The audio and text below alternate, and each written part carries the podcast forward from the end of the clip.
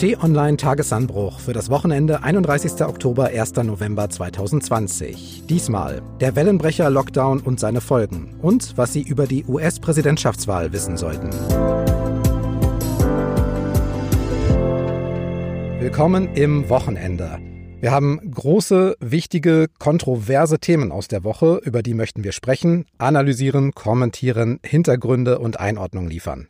Ich bin Marc Krüger und bei mir mit Corona-Abstand sitzt T-Online-Chefredakteur Florian Harms. Grüß dich, Florian. Hallo und herzlich willkommen. Und zugeschaltet aus Washington, D.C. ist US-Korrespondent Fabian Reinbold. Hallo. Hallo, Marc. Viel beschäftigt und gefragt dieser Tage, darüber sprechen wir etwas später genauer. Los geht's mit dir, Florian, denn das, was eigentlich verhindert werden sollte, ist jetzt wieder eingetreten. Wir befinden uns zum Beginn der kalten Jahreszeit in einer dramatischen Lage. Sie betrifft uns alle, ausnahmslos. In den vergangenen Wochen waren es Bitten und Appelle von Bundeskanzlerin Angela Merkel mit steigender Vehemenz. Ab jetzt sind es wieder Beschlüsse, Verordnungen, Gesetze. Nach diesem Wochenende, also ab Montag, wird unser aller Leben wieder ein anderes sein, sehr weitgehend eingeschränkt. Ziel aller Maßnahmen ist es, die Zahl der Begegnungen der Menschen in den unterschiedlichsten Alltagssituationen massiv und am besten um 75 Prozent zu senken und dadurch Ansteckungsgefahren zu verringern. Die Maßnahmen dazu sind weitreichend und vielfältig, beschlossen von der Ministerpräsidentenrunde am Mittwoch und am Donnerstag dann bei einer Regierungserklärung vorgestellt von der Kanzlerin. In der Öffentlichkeit soll es in Zukunft nur noch die Begegnung von zwei Hausständen, maximal zehn Personen geben. Private Kontakte sind insgesamt auf ein absolut notwendiges Minimum zu reduzieren. Die Reisefreiheit wird wieder eingeschränkt. Auf nicht notwendige private Reisen ist zu verzichten, auch im Falle von Besuch bei Verwandten. Es gibt schlechte Nachrichten für Hotels. Touristische Übernachtungsangebote wird es nicht geben. Für Theater, Konzertsäle, Kinos. Einrichtungen der Freizeitgestaltung, der Kultur und der Unterhaltung werden geschlossen. Auch für Restaurants und Kneipen. Ebenso Gastronomiebetriebe und bestimmte Dienstleistungsangebote. Also Massagesalons, Tattoo-Studios und so weiter. Aber es gab eben auch diese Aussage. Wir haben uns entschlossen, neben dem sonstigen Wirtschaftsleben vor allen Dingen auch alles daran zu setzen, Kitas und Schulen aufrechtzuerhalten. Außerdem sollen Supermärkte, Drogerien, Geschäfte, Apotheken geöffnet bleiben. Restaurants sollen Speisen zum Abholen anbieten dürfen, ähnlich wie schon bei den ersten Beschränkungen im Frühjahr. Das alles soll erstmal den gesamten November über gelten, zunächst bis 30.11., vier Wochen. Nach der Hälfte der Zeit soll es dann eine Überprüfung geben. Florian, ich erinnere mich noch an unser Gespräch vergangene Woche. Da waren die Worte der Kanzlerin schon deutlicher ernsthafter geworden. Nun haben wir wieder große Konsequenzen aus der Lage. Die Kanzlerin sagt, die Maßnahmen, die wir jetzt ergreifen müssen, sind geeignet, erforderlich und verhältnismäßig. Was denkst du darüber? Ja, per se sind diese neuen Beschlüsse, glaube ich, auch richtig. Die Frage ist ja, wie kann man diese explodierenden Infektionszahlen eindämmen? Und es gibt bestimmt nicht das entscheidende Instrument oder den entscheidenden Beschluss, mit dem das sofort gelingen kann weil wir eben auch gar nicht genau wissen, wo es überall zu diesen Ansteckungen kommt. Bei drei Viertel der Fälle wissen wir das nicht. Deshalb hat sich die Politik eben entschlossen, insgesamt das öffentliche Leben ein gutes Stück weit runterzufahren, an den Stellen, wo es eher um Freizeitaktivitäten geht. Tatsächlich hatte ja Angela Merkel schon vor mehreren Wochen vor diesem exponentiellen Wachstum der Corona-Infektionszahlen gewarnt. Das Horrorszenario damals waren mehr als 19.000 Infizierte pro Tag im Dezember. Jetzt ist so grob Anfang November und wir sind nicht weit davon entfernt und auch die Zahl der Corona-Intensivpatienten steigt schnell. Mal als Beispiel von circa 350 Anfang des Monats Oktober auf jetzt geht so in Richtung 2000. Und da ist eben der Druck offenbar gestiegen, jetzt was zu unternehmen. Und wir haben ein neues Wort gelernt in dieser Woche, nämlich Wellenbrecher Lockdown. Also ein zeitlich befristetes Herunterfahren des öffentlichen Lebens. Ist das jetzt das kleinere Übel? Wahrscheinlich schon. Aber ob es der letzte Schritt dann sein wird in der Pandemie, kann man bezweifeln. Man kann sich ja auch anschauen, wie die Politik in diese Situation gekommen ist. Das ging ziemlich hoppla hopp. Hm. Also nur mal als kleine Anekdote. Ich bin eigentlich gemeinsam mit unserem Reporter Tim Kummert am vergangenen Mittwoch in München mit Herrn Söder verabredet gewesen. Und der hat uns kurz vorher abgesagt. Hm. Also diese ganzen äh, Treffen jetzt nochmal Ministerpräsidentenrunde mit der Kanzlerin in Berlin, die sind ganz kurzfristig angesetzt worden Der Hintergrund war wohl, dass Frau Merkel am vergangenen Wochenende den Eindruck gewonnen hatte, dass sie jetzt schnell handeln muss. Und dann hat sie stundenlang telefoniert mit allen Beteiligten, um dann eben dieses Ergebnis jetzt zu ermöglichen. Getragen wurde das Ergebnis von Markus Söder und den 15 anderen Ministerpräsidenten und der Bundesregierung. Die Entscheidung soll einstimmig gefallen sein. Das heißt nicht, dass es keine Kritik oder Widerspruch gab. Weißt du was drüber, wie das zustande kam? Ja, es ist intensiv diskutiert worden, aber weniger jetzt in dieser Runde. Da war vieles schon geklärt, anders als bei den Runden zuvor, wo es ja zum Teil immer bis in die Nacht hinein ging und dann die Politiker mit übermüdeten Gesichtern auf der Pressekonferenz saßen. Diesmal haben sie das etwas anders gemacht, klüger vorbereitet. Also insbesondere Frau Merkel, aber auch ihr Kanzleramtsminister Helge Braun und andere haben sehr viel telefoniert im Vorfeld und haben es offenkundig geschafft, nicht nur ihre Parteifreunde aus der Union, sondern eben auch die anderen in Landesregierungen beteiligten Parteien, zum Beispiel eben auch FDP und Grüne, schnell zu überzeugen. Und trotzdem gibt es noch mehr Kritik, auch im Bundestag. Schauen wir mal auf die Gerechtigkeit vielleicht zuerst. Profifußball soll ja weiter möglich sein, ohne Zuschauer, Amateursport dann aber nicht. Gottesdienste sollen unter Hygieneauflagen weiter möglich sein, Theaterbesuche aber nicht. Und das hat auch der Fraktionschef der größten Oppositionspartei kritisiert, Alexander Gauland, AfD. Für die Konzertsäle, um nur ein Beispiel zu nennen, werden heute schon ausschließlich Online-Tickets verkauft. Jeder Besucher wird registriert. Nach Auskunft des Präsidenten des Deutschen Bühnenvereins gibt es keinen einzigen nachgewiesenen Fall einer Corona-Infektion nach Veranstaltungsbesuchen auf deutschen Bühnen. Und auch ein normaler Restaurantbesuch unter Einhaltung der AHA-Regeln gebiert keinen neuen Hotspot. Und tatsächlich haben ja in den vergangenen Monaten viele Restaurants ausgefeilte Hygiene- und Abstandskonzepte. Und jetzt lernen die, bringt alles nichts, es müssten trotzdem alle zumachen. Trotzdem ist diese Kritik nicht stichhaltig, Marc. Mhm. Es gibt hier keine Gerechtigkeit in so einer Pandemie. Das ist an vielen Stellen ungerecht oder fühlt sich ungerecht an. Stimmt. Anders kommen wir da aber nicht durch. Worum geht es denn? Es geht ja nicht darum, jetzt abzuwägen, darf man jetzt noch ins Konzert oder in ein Restaurant, aber nicht in eine Bar, sondern es geht darum, dass wir schnell diese Infektionszahlen senken müssen. Wie tun wir das? Indem wir uns die gesamte Gesellschaft anschauen und eben sagen, wir müssen zu weniger Begegnungen zwischen Menschen kommen.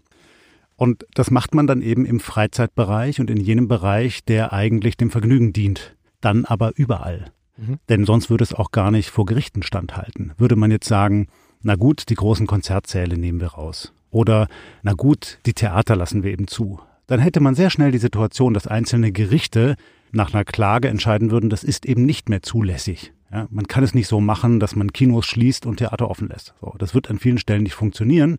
Das, was wir gesehen haben, was Gerichte akzeptieren, auch nach einer Klage, ist, wenn Entscheidungen flächendeckend getroffen werden. Mhm. Dann funktioniert das. Und genau das versucht die Politik jetzt. Sie versucht ja dann auch, weil man sieht, wie existenzbedrohend das natürlich für sehr viele kleinere, aber auch größere Betriebe wird, einen Ausgleich zu schaffen. Es soll nämlich ein Hilfspaket geben in Höhe von etwa 10 Milliarden Euro. Firmen sollen dann bis zu 75 Prozent ihrer entgangenen Umsätze erstattet bekommen. Vor allem so kleinere Betriebe und Solo-Selbstständige sollen profitieren. Aber da ist ja immer die Krux, sie müssen auch an das Geld rankommen. Das muss also unbürokratisch und auch schnell passieren. Was ist da so dein Eindruck? Reicht das? Ich habe den Eindruck, dass es zu Beginn der Corona-Pandemie im Frühjahr an vielen Stellen und in vielen Städten schnell geklappt hat. Auch hier in der Hauptstadt in Berlin sind viele Einzelselbstständige schnell an Geld gekommen. Dann ist es aber schwieriger geworden mit zunehmender Zeit. Ich finde es aber gleichwohl herausragend, dass jetzt als Teil der neuen Beschlüsse die Gastronomen Geld bekommen. Und zwar nicht zu knapp.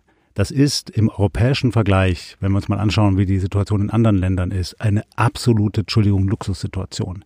Ja, das sind jetzt harte Regeln. Ja, die Gastwirte und andere müssen jetzt Verluste erleiden. Aber sie kriegen zwischen 70 und 75 Prozent ihres Verdiensts aus dem November im Jahr 2019. Wo gibt es denn sowas? Das gibt's nur in Deutschland. Ja, wir können uns eigentlich glücklich schätzen, wie gut wir durch diese Pandemie kommen.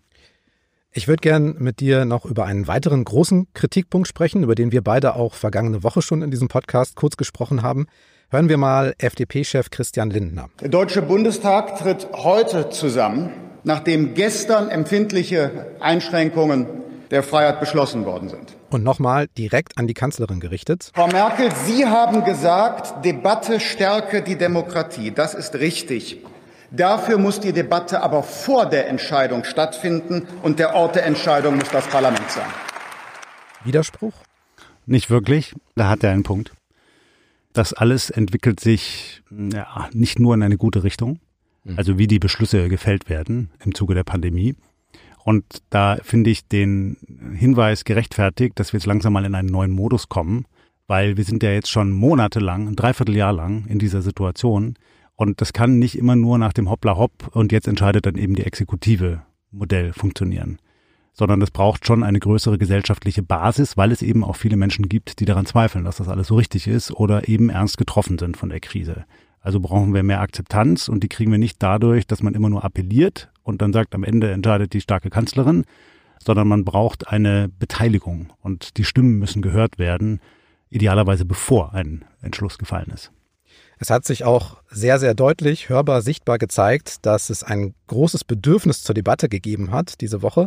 Diese Bundestagsaussprache am Donnerstag, die war sehr kontrovers. Es gab ein Austesten der Grenzen von der AfD, von Fraktionschef Gauland. Es handelt sich um eine Art Kriegspropaganda, wozu ja auch passt, dass wir neuerdings von einer Art Kriegskabinett, dem Corona-Kabinett, regiert werden. Es gab Zwischenrufe bei der Kanzlerinnenrede. Lies mal über Gewaltenteilung nach. Da Order. Es gab deutliche Worte von Bundestagspräsident Schäuble. Moment, wenn, wenn Sie den Präsidenten unterbrechen, kriegen Sie gleich Ordnungsrufe. Das ist gefährlich. Und das zeigt auch, dass es eben ein Ort für den Austausch von Argumenten pro und contra im Bundestag. Könnte das vielleicht auch noch mehr Rückhalt schaffen, wenn es solche Debatten dort gäbe, eben auch für die Menschen, die die Maßnahmen vielleicht als zu tiefgreifend empfinden? Ja, bestimmt. Also das hatten wir in der vergangenen Woche schon. Die Parlamente sind der Ort der gesellschaftlichen Debatte in der Stimmen wiedergegeben werden, die aus der Bevölkerung kommen. Die Wählerinnen und Wähler sprechen ja auch die Abgeordneten an in den Wahlkreisen und die Abgeordneten nehmen das dann mit ins Parlament, ob ins Landes- oder ins Bundesparlament. Und das wäre schon gut, wenn es darüber mehr gäbe, als nur die Möglichkeit, auf eine Regierungserklärung zu antworten und die dann zu diskutieren, sondern auch breiter zu debattieren und vielleicht auch an manchen Stellen eben anders zu entscheiden als bislang. Das ist alles regelkonform, wie das gerade geschieht. Das ist wichtig. Ne? Das Parlament, der Bundestag, hat sich zu Beginn der Corona-Pandemie entschlossen, diese Entscheidungsbefugnisse der Regierung zu überlassen. So. Aber jetzt sind wir so lang schon in dieser Lage, dass man an dem Modus, glaube ich, nochmal was machen sollte. Hm. Es hätte ja auch die Möglichkeit gegeben, jetzt mal so theoretisch, das umzudrehen. Man hätte am Mittwoch diese Bundestagsdebatte machen können und am Donnerstag dann die Ministerpräsidentenkonferenz mit den Entscheidungen. Oder siehst du irgendeinen Hinderungsgrund? Ja, also in einer besseren Welt hätte man das so gemacht. So, aber so funktioniert Politik nicht. Wenn man in einer prekären Situation ist, hohen Druck empfindet, wenn man die Verantwortung hat als Regierung, als Regierungschefin und merkt, hier läuft es gerade komplett aus dem Ruder, und die engsten Berater auch sagen, jawohl, Frau Bundeskanzlerin, das läuft hier aus dem Ruder. Und die schlimmsten Befürchtungen, nämlich exponentielles Wachstum, nämlich die Aussicht, dass Intensivstationen auf Krankenhäusern irgendwann voll und überfordert sein können, muss dazu führen, dass man schnell handelt. Was macht man dann? Man gerät in einen anderen Modus als den gewöhnlichen. Das ist sowieso nicht immer schon der normale in der Pandemie, aber dann ist es erst recht ein sehr hektischer Modus und man versucht schnell gegenzusteuern und dabei ist die Gefahr groß, dass man Scheuklappen aufsetzt und in einen Tunnelblick gerät und eben das tut, was wir jetzt gesehen haben, schnell die Truppen sammeln, die Leute, die man braucht, um eine Entscheidung zu treffen, viel telefonieren, die Leute auf die Spur bringen, das Ganze durchziehen und dann nochmal erklären, ja, im Parlament kann man alles nochmal diskutieren, aber man hat es dann ja schon beschlossen. So. Das funktioniert so. So kann man Macht ausüben, so kann man handeln. Aber ob das dann immer auch überall respektiert wird und anerkannt wird, ist eine andere Frage. Es gibt aber auch viele Hinweise darauf, sage ich mal, dass auch der Regierungschefin bewusst ist, was das für den Alltag und das Leben von uns allen bedeutet, was sie da verkündet. Deshalb gibt es eigentlich in jeder Rede zum Thema auch diesen Abschnitt. Diese Pandemie ist eine medizinische, eine ökonomische, eine soziale, eine politische, eine psychische Bewährungsprobe. Wir werden ihr nur mit Zusammenhalt und mit der Bereitschaft zum transparenten und offenen Austausch miteinander begegnen können. Und vielleicht gelingt das ja jetzt auch nochmal. Vielleicht reißen sich jetzt alle nochmal zusammen, damit wir nach all dem Verzicht eventuell mit der Familie zusammen Weihnachten feiern können. Aber was, frage ich mich, wenn Mitte Dezember dann auch wieder die Zahlen ansteigen? Was ist dann mit der Moral? Tja, dann haben wir den Salat. Und das wäre schlimm. Das wäre für ganz viele Menschen in diesem Land sehr schlimm. Am einfachsten hätten es vielleicht noch die Familien, die sowieso zusammenleben, die Eltern mit ihren Kindern. Aber was ist mit all jenen, die allein leben und allenfalls an den Festtagen mal die Verwandtschaft sehen? Was ist mit den Großeltern, die sich das ganze Jahr darauf freuen, die Enkel zu sehen und die leuchtenden Kinderaugen unterm Tannenbaum? Wenn das alles nicht geht, das ist schon extrem deprimierend. Und deshalb verstehe ich auch den Impuls der Politik, lieber jetzt die Bremse reinzuhauen, um dann vielleicht lockern zu können im Dezember. Aber wenn man sieht, wie schnell dieses Wachstum ist und wie rasant die Zahlen steigen, zweifle ich schon daran, ob das gelingen kann. Ende des Jahres so weit zu sein, dass wirklich flächendeckend in Deutschland die Zahlen unter diesen ominösen 50 innerhalb einer Woche bei 100.000 Menschen gedrückt werden können. Ehrlich gesagt, Marc, ich glaube das nicht, dass das klappt. Dann vielleicht zum versöhnlichen Schluss noch dies. Der Winter wird schwer. Vier lange, schwere Monate. Aber er wird enden. Wir haben in den vergangenen acht Monaten schon gesehen, wie wir gemeinsam lernen und uns beistehen können. Das zeichnet diese Gesellschaft aus. Diese Hilfsbereitschaft, dieser Gemeinsinn sind es, die mich zuversichtlich sein lassen. Wie sieht es mit deiner Zuversicht aus? Vielleicht als politischer Beobachter, als Chefredakteur, als Bürger?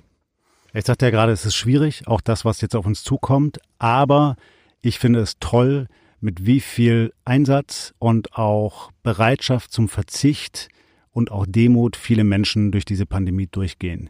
Es ist ja viel berichtet worden, auch über Leugner, über irgendwelche Spinner, Verschwörungstheoretiker, aber das ist eine ganz kleine Minderheit. Die Mehrheit der Bürgerinnen und Bürger erscheint mir solidarisch und ist bereit, aufeinander Rücksicht zu nehmen. Das finde ich ganz toll. Und daraus lernen wir etwas, ja, das ist die gute Seite, was wir vielleicht später an einer anderen Stelle dann auch mal einsetzen können. Ja, wir werden im nächsten Jahr wahrscheinlich viel über die Klimakrise reden. Da brauchen wir auch einen kollektiven Aufbruch. Und du ganz persönlich, wie hältst du dich sozusagen moralisch fit? Wie stehst du das durch? Hast du einen Tipp? Ich freue mich immer über das tolle Feedback von Hörerinnen und Hörern und Lesern des Tagesanbruchs. Ja. Und ich versuche schon an vielen Stellen auch einfach mich mit humorvollen Dingen zu beschäftigen. Ja? Einfach mal was Lustiges zu lesen. Im Kinderzimmer meiner Kinder liegen diese ganzen Obelix und Lucky Luke Bände. Und ab und zu greife ich mir einen und schmöker so einen und dann breche ich ein lautes Lachen aus. Das ist sehr beherzt. Tut gut. Zweites Thema. Wir schalten, wie angekündigt, rüber nach Washington DC zu US-Korrespondent Fabian Reinbold und fragen, was müssen wir jetzt noch wissen über die US-Präsidentschaftswahl? Fabian, du hast sehr geschäftige Wochen und Monate hinter dir mit der Begleitung des Wahlkampfs und jetzt wird's ganz sicher nicht ruhiger, denn am 3. November, am Dienstag, ist der Tag, auf den es ankommt. Dann entscheiden die Amerikaner, ob er Hi, perhaps you recognize me. It's your favorite president. Ob Donald Trump noch eine zweite Amtszeit als Präsident bekommt oder ob dieser Mann künftig den Präsidententitel tragen kann. Das Duell ist also Republikaner oder Demokraten, rot oder blau, Trump oder Biden. Die Wahl läuft in dem riesigen Land ja am Dienstag über mehrere Zeitzonen. Es gibt ein ziemlich kompliziertes Wahl- und Stimmenauszählsystem. Das heißt für Deutschland, es wird hier schon Mittwoch sein, ehe wir mehr wissen. Deshalb gleich mal zu Beginn, Fabian, auf was oder auf welche Bundesstaaten in den USA sollten wir genauer schauen auf dem Weg zu einem Ergebnis? Worauf kommt es an? Ja, dieses Jahr gibt es wirklich sehr viele umkämpfte Bundesstaaten, auch manche, die sonst eigentlich klar republikanisch wählen. Man kann also auf ganz viele Orte schauen. Ich schaue am Wahlabend vor allem auf zwei Staaten. Das sind Florida und North Carolina. Florida ist ja dieses Rentnerparadies. Auf diese Gruppe kommt es da auch an, die Rentner. Trump hat diese Wählergruppe 2016 gewonnen. Und jetzt scheint Biden dort aber in der Gunst vorne zu liegen. Das hat viel mit Corona zu tun und das könnte den Ausschlag geben, nicht nur in Florida, aber auch dort. Und ich schaue auch auf eine zweite Gruppe, das sind die Latinos, die ja eigentlich mehrheitlich demokratisch wählen, bei denen Trump aber dieses Jahr besser punkten kann als zuletzt. Also das wird da ganz interessant zu sehen. Und dann kommt noch North Carolina hinzu, wo es sehr knapp ist, wo es auch auf die Schwarzen ankommen wird, in welchen Massen sie für Biden abstimmen werden. Und diese beiden Staaten sind interessant, weil sie schnell auszählen werden. Und wenn Joe Biden diese beiden Staaten gewinnen sollte, dann ist die Messe fast schon gelesen. Wir haben aber schon eingangs erwähnt, dass das US-Wahlsystem und auch das Auszählsystem sehr kompliziert sind. Welche Besonderheiten können denn in diesem Wahlsystem wichtig werden? Die größte Besonderheit ist natürlich der Umstand, dass hier jemand gewinnen kann und Präsident werden kann, obwohl er nicht einmal die Mehrheit der Stimmen gewinnt. So ging es ja Donald Trump vor vier Jahren. Hinzu kommt in diesem Jahr dieses ganz große Fass der Briefwahl, die wegen Corona in einem Ausmaß stattfinden wird wie noch nie zuvor. Und das kann ganz besondere Folgen haben, denn wenn wir uns zum Beispiel mal Pennsylvania anschauen, auch einer dieser wichtigen Staaten, da werden Stimmen noch gezählt, die bis zum 6. November eintrudeln, also drei Tage nach dem eigentlichen Wahltag. Und es wird auch erst mit der Auszählung dieser Briefwahlstimmen begonnen am Wahlabend. Also das kann einfach alles ewig dauern, bis es gezählt ist und bis wir in diesem wichtigen Staat dann ein Ergebnis vorliegen haben. Und jeder Staat hat da wirklich sein eigenes System, seine eigenen Regeln. Also es wird ziemlich unübersichtlich in diesem Jahr. Dann lass uns mal drauf schauen, wie es momentan aussieht für die Kandidaten. Der Demokrat Joe Biden liegt so im Mittel aller seriösen Umfragen ungefähr acht bis neun Prozentpunkte vor dem Republikaner Donald Trump. Trotzdem wissen wir ja von der letzten Wahl, dass ein Kandidat weniger Stimmen haben kann und trotzdem gewinnen kann. Du hast es erwähnt, aber wie genau kommt das? Ja, das hat mit diesem vermaledeiten System des Electoral College zu tun, diesem Wahlmännergremium, wo es ja darum geht, einzelne Bundesstaaten zu gewinnen und auch derjenige, der einen Bundesstaat ganz knapp vielleicht gewinnt, mit wenigen Stimmen Vorsprung, erhält die kompletten Wahlmännerstimmen aus diesem Bundesstaat. Das ist ein System, was sich mal erdacht wurde, damit sich die Wahlkämpfer nicht nur auf wenige Ballungszentren konzentrieren, sondern aufs ganze Land sozusagen blicken. Und das hat es gewissermaßen auch erreicht, weil jetzt einzelne kleine umkämpfte Bundesstaaten eine ganz große Rolle spielen können. Aber es gibt natürlich ein großes, großes Demokratiedefizit, wenn ein Kandidat gewinnt, der weniger Stimmen als der Konkurrent bekommt. Bei Trump war es 2016 so, er hatte drei Millionen Stimmen weniger als Hillary Clinton und wurde trotzdem Präsident. Schauen wir nochmal auf diese Wahl vor vier Jahren. Welche Unterschiede siehst du denn bei dieser Wahl im Gegensatz zu der Situation vor vier Jahren, als Trump ja gegen Hillary Clinton gewonnen hat, obwohl die eben auch in den Umfragen vorne lag? Drei große Unterschiede zu 2016. Zum einen sind die Umfragen verlässlicher und besser als vor vier Jahren und sie sind auch stabiler. Also Bidens Vorsprung vor Trump ist deutlich stabiler als jener Clintons vor vier Jahren. Zweitens, Joe Biden ist einfach nicht Hillary Clinton, auch wenn Donald Trump das gerne so hätte. Clinton war unbeliebt, hat polarisiert und Joe Biden ist einfach ein beliebterer Typ und deshalb verfangen Trumps Attacken auf ihn nicht so, wie sie es vor vier Jahren noch taten. Und drittens ist auch Donald Trump selbst nicht mehr der Donald Trump aus dem Jahr 2016, wo er sozusagen der frische Kandidat war, der komplette Außenseiter, was Neues, Aufregendes. Trump war jetzt vier Jahre in Verantwortung und Trump muss mit seiner Bilanz antreten, zum Beispiel beim Management oder beim Missmanagement, muss man glaube ich sagen, der Corona-Krise. Corona-Krise ist ein gutes Stichwort. Der Ausbruch der Pandemie hat ja auch in den USA den Wahlkampf überschattet, zuletzt auch die Covid-19-Infektion von Präsident Trump selbst. Was genau hat denn Corona in diesem Wahlkampf geändert? Corona hat diesen Wahlkampf zu einem ganz, ganz seltsamen Wahlkampf gemacht. Corona war ja hier anders als in Deutschland nie wirklich weg. Der Wahlkampf war monatelang schockgefroren.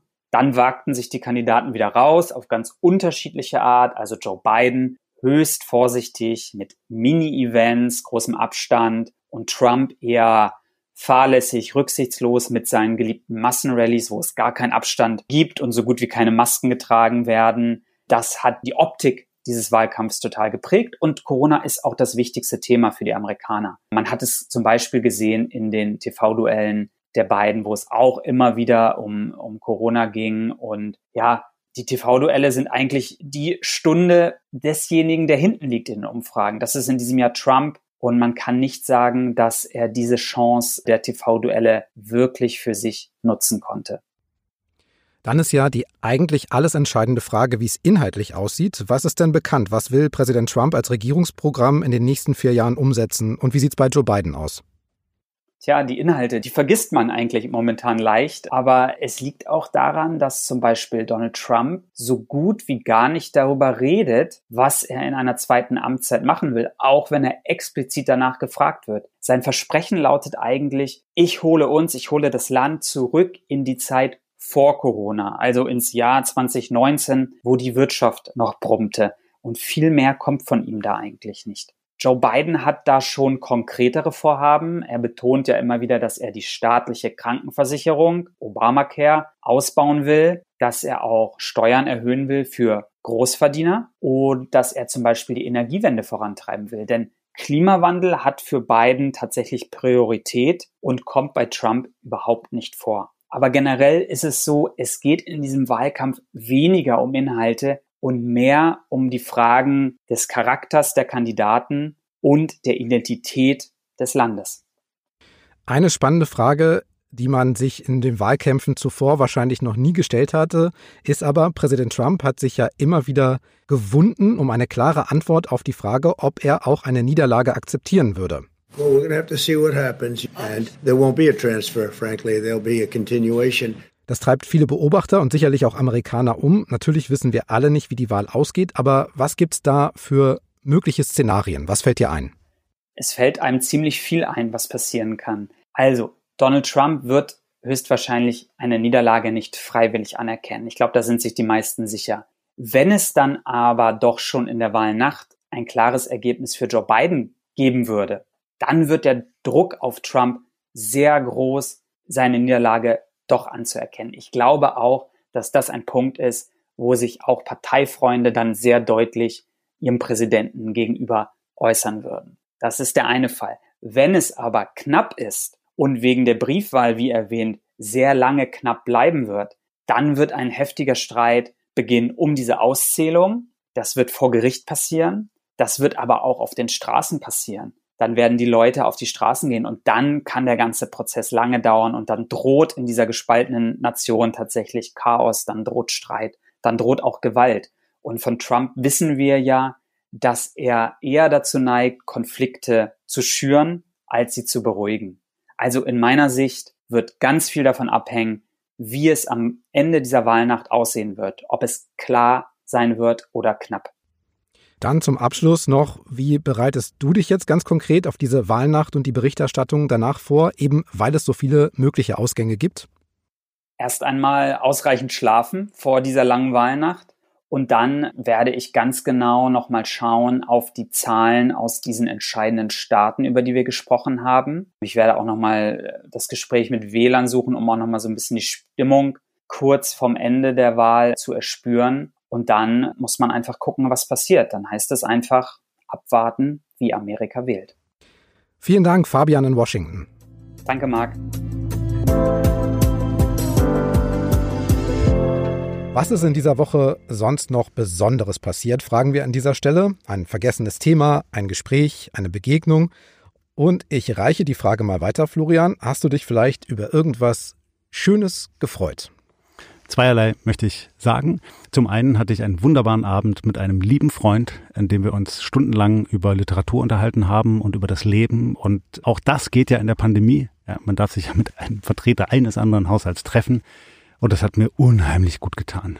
kann ich jedem nur empfehlen, ja, jetzt Freundschaften zu pflegen in dieser Zeit. Und das Zweite ist, die lieben Kolleginnen und Kollegen aus unserem Politikteam und Videoteam haben einen Test gemacht für ein Format, was alle Nutzer von T-Online kommende Woche erwartet, nämlich am Morgen nach der amerikanischen Wahl wird man auf T-Online eine Live-Show erleben. Einen Video-Livestream, in dem wir die Lage diskutieren und erklären werden, Berichte zeigen werden, Reports, Videos zeigen werden und auch mit den wichtigsten deutschen Spitzenpolitikern diskutieren werden, live vor der Kamera. Es wird ganz toll. Schreiben Sie uns gern an podcasts.tonline.de. Hinterlassen Sie uns eine Bewertung bei Apple Podcasts. Da wären fünf Sterne der Ausdruck größter Zufriedenheit. Und vor allem, wenn Ihnen dieser Podcast gefällt, sagen Sie es weiter. Freunden, Bekannten, Kollegen. Podcasts kann man ja auch zu Hause hören. Und wenn Sie da noch Inspiration brauchen, t-online.de-podcasts, da finden Sie noch mehr zum Hören, darunter auch die neueste Folge unseres Elektromobilitätspodcasts Ladezeit. Da geht es diesmal um Tesla oder den Wissenschaftspodcast Tonspur Wissen. Da sind noch 31 Folgen zu allen Themen rund um Corona und am Dienstag kann ich schon verraten, in der neuen Folge geht es dann um Populismus. Hören Sie rein, ein Podcast-Abo ist kostenlos. So, das war's für heute. Ich sage danke fürs Hören, bleiben Sie gesund und gern auch fröhlich. Tschüss, bis zum nächsten Mal. Tschüss und bleiben Sie uns gewogen.